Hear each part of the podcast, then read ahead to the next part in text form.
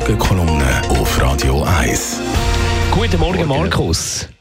Guten Morgen. Bei dir geht es um Staaten und Geld. Genau. Äh, Das Thema Staatsverschuldung rückt auch in der Schweiz wieder stärker im Fokus. Im Zusammenhang mit Ausgaben fürs Militär oder für Altersversorgung. Ganz generell international sind Staatsschulden ein vermehrtes Thema, weil immer mehr Aufgaben wieder auf die Länder zukommen. Und weil aus der Zeit von der Tiefzinsen auch irgendwie die Einschätzung überlebt hat, Verschuldung sei praktisch gratis zu haben. Mittlerweile sind Zinsen deutlich gestiegen.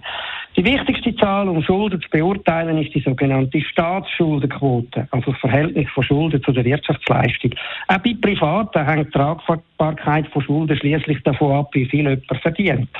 Die Staatsschuldenquote von der Schweiz ist im Jahr 2022 gemäss den Berechnungen vom Internationalen Währungsfonds bei 41 Prozent gelegen. Damit ist sie deutlich tiefer als zum Beispiel in den USA, wo sie in diesem Jahr, also 2022, bei 121 Prozent gelegen ist in der Eurozone bei 91 Prozent. Die im internationalen Vergleich tiefe Schuldenquote von der Schweiz wird immer wieder als Argument dafür verwendet, wir könnten locker noch weiter die Ausgaben erhöhen. Auch weil die Zinsen bei uns deutlich tiefer liegen und weil der Franken zur Stärke neigt.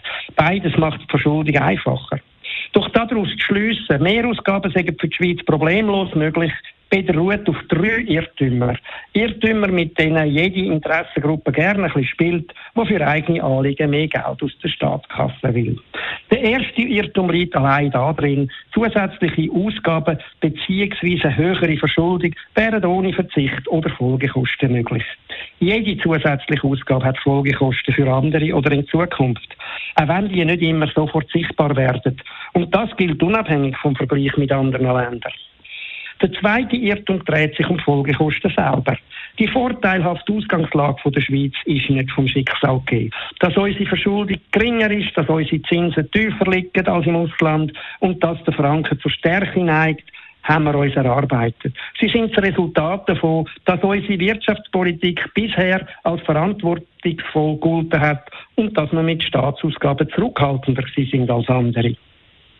Mit der Schuldenbremse haben wir uns zudem ein Instrument geschaffen, wo die Politik gezwungen hat, die Verschuldung in engen Grenzen zu halten, ohne dass wir bei schlimmen Krisen wie Corona zu stark uns haben müssen einschränken.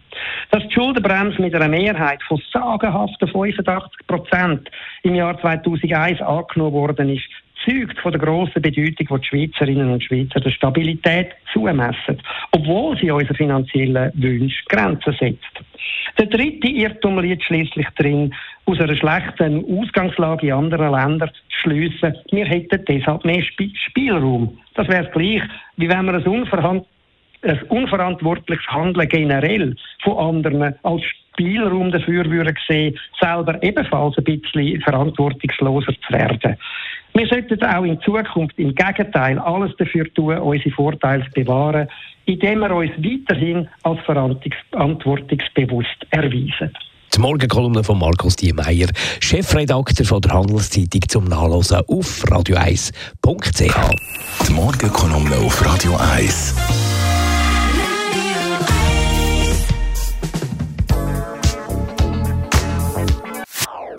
Das ist ein Radio 1 Podcast. Mehr Informationen auf radio1.ch.